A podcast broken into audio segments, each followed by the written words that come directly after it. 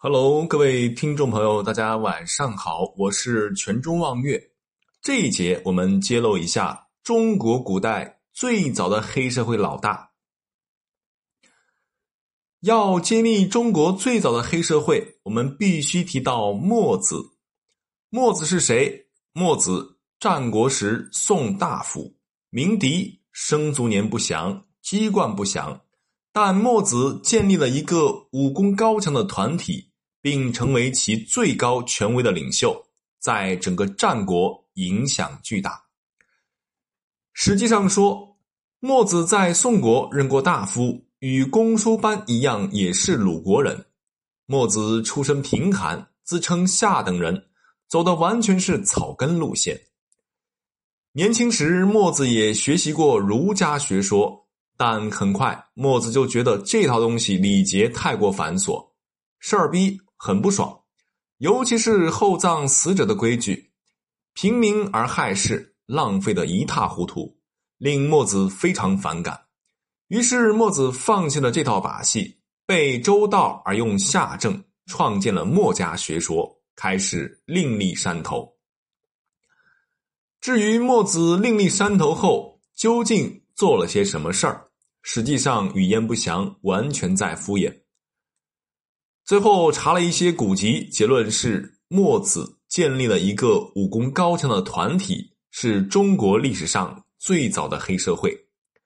墨子的这个黑社会有完整的组织系统、政治纲领、行动宣言，其最高权威的领袖被称为巨子，拥有绝对权威。墨子是第一任巨子，与今天的为非作歹的黑社会完全不同，恰恰相反。墨子的这个黑社会基本上个是个天使集团，他们的集团的口号是兼爱利害非攻，用今天的话来说是要博爱，要互助互利，要消灭战争。墨子的这个主张，连同墨子的组织，在整个战国影响巨大，鼎盛时期有员工上千人。墨子的员工被统称为墨者，也叫短衣帮。大多来自社会底层，平日里短衣草鞋，闻鸡起舞，大搞武术训练，串足饼指，面目黑里，以吃苦为乐事。一遇弱国遭难，群众困难，他们立即前往救助，赴汤蹈火，死不还种，一副敢死队的样子。组织庞大，就会带来巨额开支。为了维持日常运转，墨子自力更生。将所有的短衣帮培训成为技术精湛的工人，让大伙打家具、搞建筑、造守城武器。在战国一代，墨子的短衣帮是老百姓最喜欢的廉价木匠，是房地产老板最信任的建筑工人，还是各个国家最可靠的军火商。他们生产的连弩车、转射机，成了战国时期火力最强大、最抢手的重型武器。但墨子的武器通常只卖给防守一方，而绝不卖给侵略者。尽管墨子的地下组织是全中国最好的民办企业，但墨子也有失败的案例。公元前四百七十一年，宋国国防部探知公输班造出了一辆木飞机，觉得可以用巡城工具，在军事上会有很大作为，于是委托墨子做一个比公输班更大、更豪华的木飞机。墨子答应了，墨子为此花了三年时间才做成。在验货试飞的当天，飞机只飞了一上午就掉了下来，结果退赔了好大一笔巨款。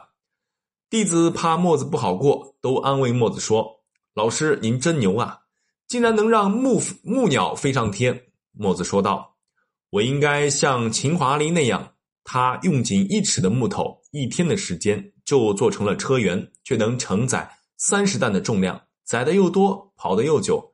你瞧我的破飞机，三年才弄成，一天就坏了。我应该做力所能及的事呢。话虽这么说，可墨子一直在做着明知不可为而为之的事。墨子与他的天使集团努力要建立一个博爱互利的理想社会。墨子要人类兼而爱之，不应有亲疏远近之差别。为此，他自称监士。称儒家的爱是为别事。班固在《达宾戏》中说：“孔席不暖，墨突不前。”说的是墨子像孔子一样为天下事终日操劳，连将席子做暖和将炉灶的烟囱染黑的功夫都没有。墨子的一生都是在为扶危济困而奔走呼号。但遗憾的是，墨子遭遇了一个拒绝天使的时代。墨子的理想太高贵了，卑微的世道根本没有做好准备迎接他的准备。